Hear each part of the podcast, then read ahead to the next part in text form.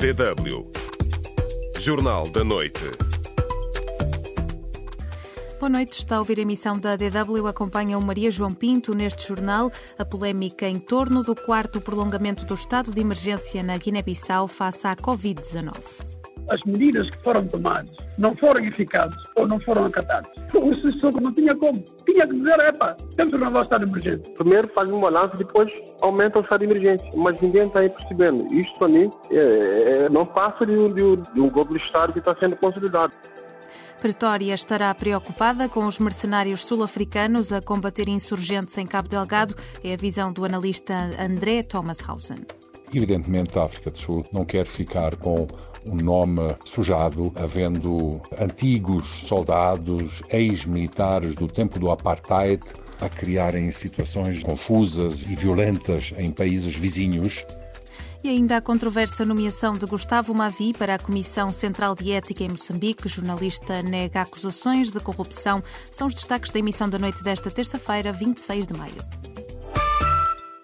Na Guiné-Bissau há sete mortos por Covid-19 e o país cumpre a partir de amanhã mais duas semanas de estado de emergência. A decisão foi tomada pelo presidente Umaro Sissoko Embaló, que justifica com o aumento dos casos no país. Mas as opiniões dividem-se. E em Cuba Dançó, em Bissau, tem mais informações. O estado de emergência foi prolongado pela quarta vez e os casos da Covid-19 não param de aumentar. No país já foram registradas quase 1.200 infecções com o novo coronavírus. Sete pessoas perderam vida, sendo a última vítima mortal um cidadão português de 71 anos que se encontrava internado num hospital em Comura, a 12 quilômetros de Bissau. O analista político Mariano Pina aplaude a decisão do presidente Umaru Sissoko Embalo de prolongar o estado de emergência e pede que seja feito mais. Já que as medidas que foram tomadas não foram eficazes ou não foram acatadas, o Sissoko não tinha outra coisa a fazer, não tinha como. Tinha que dizer, epa, temos que renovar o estado de emergência. Isso é que eu digo, é o fácil, renovar o estado de emergência. Mas as medidas têm que ser tomadas, quer a nível científico, quer a nível da ordem. Têm que ser tomadas. Vai chegar a uma certa altura não, nem vamos ter ninguém lá no hospital para, para, para cuidar dos doentes e todo mundo vai fugir. Contudo, o secretário-geral do Movimento dos Cidadãos Conscientes e Inconformados, Isidoro Sá, não concorda nada com a medida. Para o ativista, o prolongamento do estado de emergência visa consolidar o golpe de Estado na Guiné-Bissau. Como é que é possível aumentar o estado de emergência sem ter um relatório final de uma comissão que foi extinguido pelo golpista Umar Sissoko Embalo? Não tem um relatório final. O que aconteceu? Primeiro faz um balanço, depois aumenta o estado de emergência. Mas ninguém está aí percebendo. Isto, para mim, é, é, não passa de um, de, um, golpe de Estado que está sendo consolidado. A Comissão Interministerial de Acompanhamento dos Casos da Covid-19 no país foi extinta na semana passada pelo Presidente da República, sem que tenha sido explicado o motivo. O Mauro Sissoko criou, entretanto, um alto comissariado com os mesmos propósitos, mas que deverá responder diretamente a ele. Contudo, nos próximos dias, o chefe de Estado não estará no país. Esta terça-feira, depois da renovação do estado de emergência, a Presidência da República anunciou que Umaru Sissoko Embalo vai para a França em viagem privada durante quatro dias. O novo regulamento do estado de emergência prevê a reabertura das fronteiras, sendo permitida a entrada e saída do território nacional, desde que seja apresentado um certificado negativo da Covid-19. No entanto, mantém-se as restrições à circulação nacional e o recolher obrigatório. A Guiné-Bissau está em estado de emergência desde 27 de março. Mesmo com o anúncio da recuperação de 42 pessoas da Covid-19, o analista político Mariano Pina considera que o país está a caminhar para o abismo sanitário e econômico. É preciso consciencializar as pessoas. A comunicação tem que funcionar. A própria força de ordem tem que ser pedagógica, tem que usar máscara, tem que lavar as mãos, tem que falar com as pessoas, tem que mostrar as pessoas. É preciso cumprir porque está em causa a saúde pública. O estado de emergência foi prolongado por mais duas semanas até 10 de junho. De Bissau para DW África, Yankuba Dançou. E nós queremos saber qual é a sua opinião, o que deve ser feito para que o estado de emergência na Guiné-Bissau, prolongado pela quarta vez, seja verdadeiramente eficaz. Foi o que perguntámos aos nossos ouvintes no Facebook esta tarde. Já recebemos, entretanto, várias respostas. Começo por Vinilso Sanhá, que diz que as autoridades devem aumentar a vigilância e o rigor no controle das medidas traçadas para que sejam cumpridas na íntegra. Depois, aumentar a capacidade de testes no país. E Manuel Mendes deixa algumas questões. Prolongar o estado de emergência emergência sem nenhum relatório que o sustente, andar ao sabor do vento dos outros países, existem formas de as pessoas se sustentarem no estado de emergência ou morre-se mais da fome do que da doença? Mais mensagens daqui a pouco, quando voltarmos ao espaço do ouvinte, participa. Pode responder à pergunta do dia no Facebook da DW África. facebook.com barra DW Português. Estamos à espera das suas reações.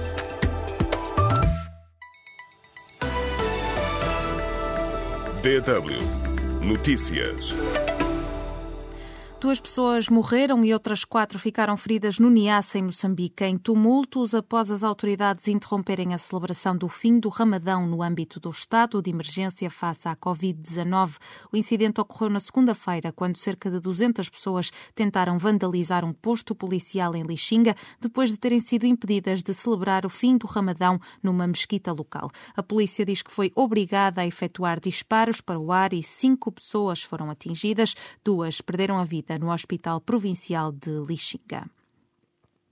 10 mil pessoas que fugiram dos ataques armados no norte de Moçambique estão em situação de fome. A denúncia do Centro para a Democracia e Desenvolvimento, a ONG moçambicana, diz que os refugiados de Cabo Delgado estão sem comida e abrigo adequado em centros de acomodação e particularmente expostos à Covid-19 na província que é o epicentro da pandemia no país. Moçambique contabiliza hoje mais quatro casos, elevando o total para 213, isto um dia depois da primeira morte anunciada anunciada pelo novo coronavírus no país. Cabo Verde registrou hoje a quarta morte associada à Covid-19. Em todo o país há 390 casos diagnosticados. Já São Tomé e Príncipe registra até agora 441 infecções. Em Angola registrou-se hoje um novo caso. O país tem agora 71 confirmados. Em todo o mundo contabilizam-se mais de 346 mil mortos e 5 milhões e meio de pessoas infectadas. A Ordem dos Advogados da Guiné-Bissau condena a indiferença do presidente e do primeiro-ministro guineenses em relação ao ataque contra o deputado Marciano Indi na sexta-feira e pede que os responsáveis sejam levados a tribunal. O deputado do APU-PDGB, um crítico assumido do atual poder na Guiné-Bissau, foi reputado e espancado na sexta-feira por um grupo de desconhecidos.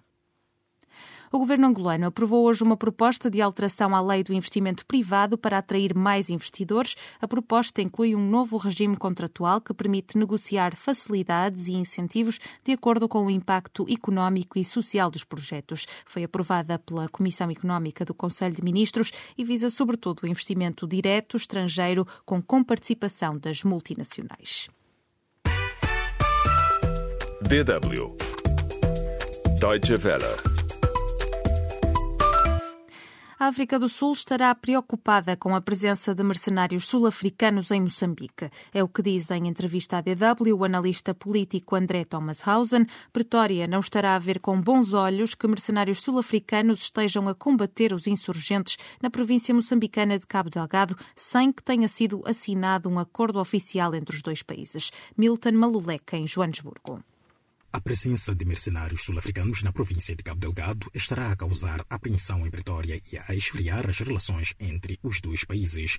É o que diz o analista político André Thomas Ausen. No passado, foi um escândalo na África do Sul quando se soube que mercenários do país estavam a lutar contra o grupo radical Boko Haram na Nigéria ou contra militantes do Al-Shabaab na Somália. A legislação sul-africana controla e rege muito claramente a prestação de serviços militares para privados em países estrangeiros, acrescenta Thomas Hausen. Evidentemente, a África do Sul não quer ficar com um nome uh, sujado, uh, havendo antigos soldados, ex-militares do tempo do apartheid, a criarem situações confusas e violentas em países vizinhos, uh, sem haver realmente um acordo sobre uma tal medida. No fim de semana, a cadeia de rádios e televisões públicas da África do Sul, SABC, avançou sem citar dados oficiais que Moçambique teria pedido apoio aéreo e naval para combater a insurgência em Cabo Delgado. A ministra sul-africana dos Negócios Estrangeiros, Naledi Pandor, afirmou que há negociações em curso.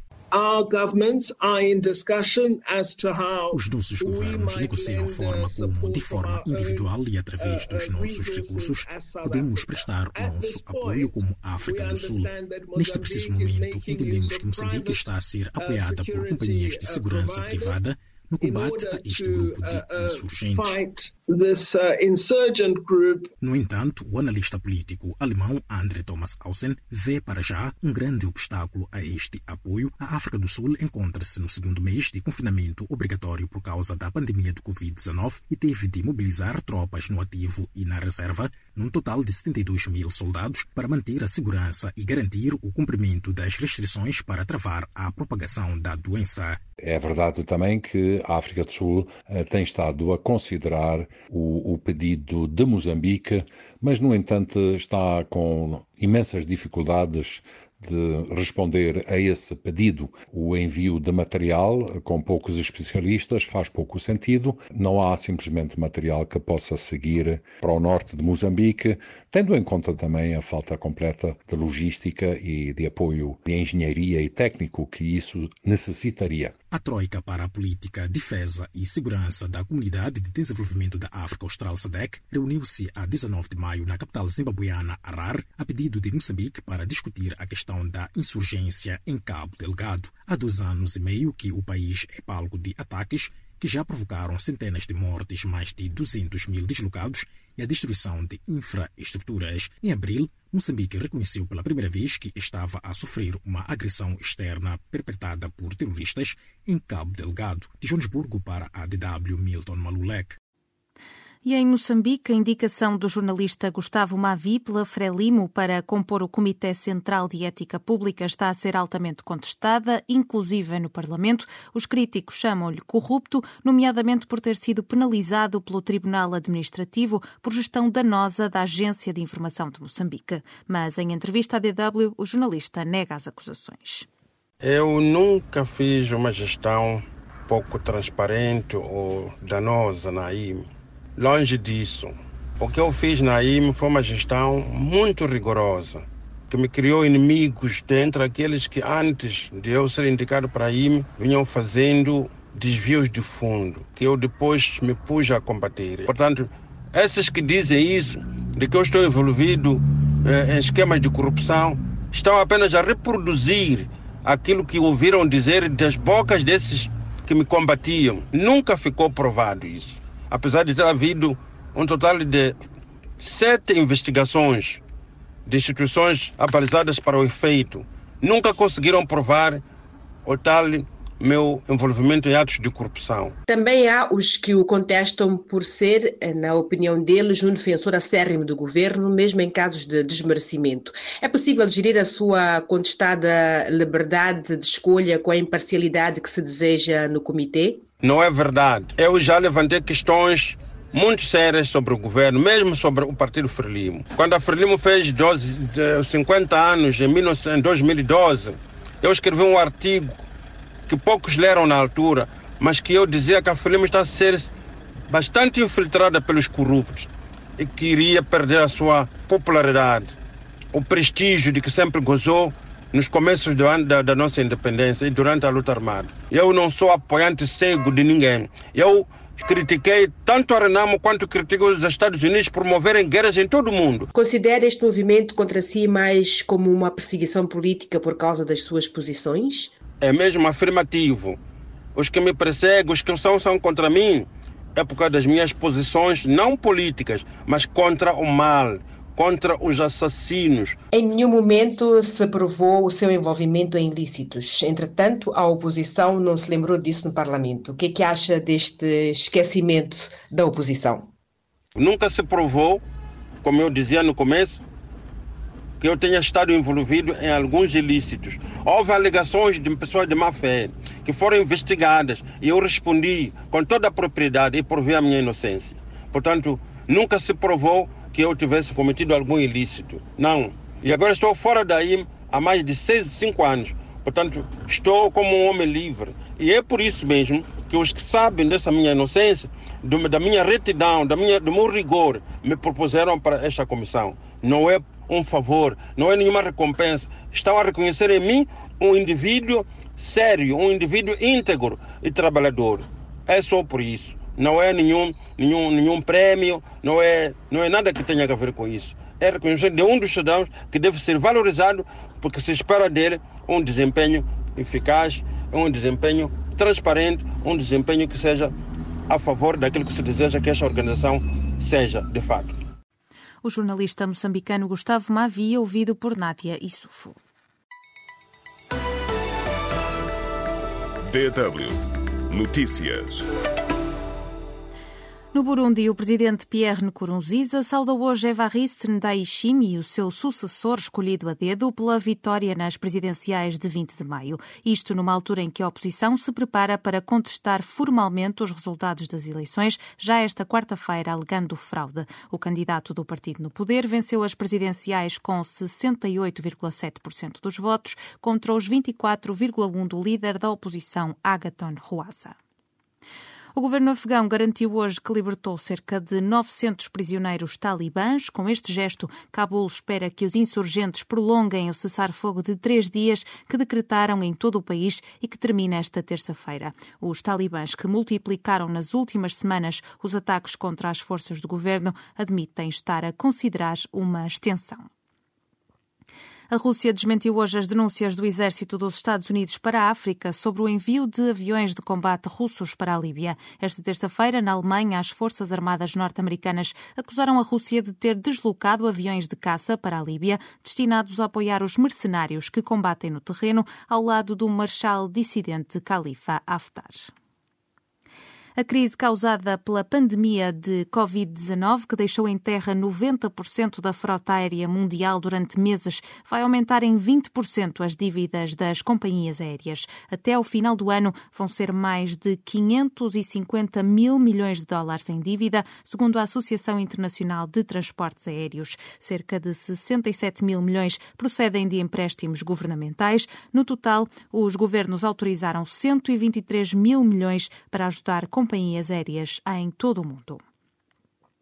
Centenas de pessoas despediram-se esta terça-feira do cantor guineense Mori Kanté na capital, Conakry, ao som de grandes sucessos do músico. Mori Kanté levou a música africana a uma audiência mundial na década de 80. Morreu na passada sexta-feira, aos 70 anos, devido a doenças crónicas.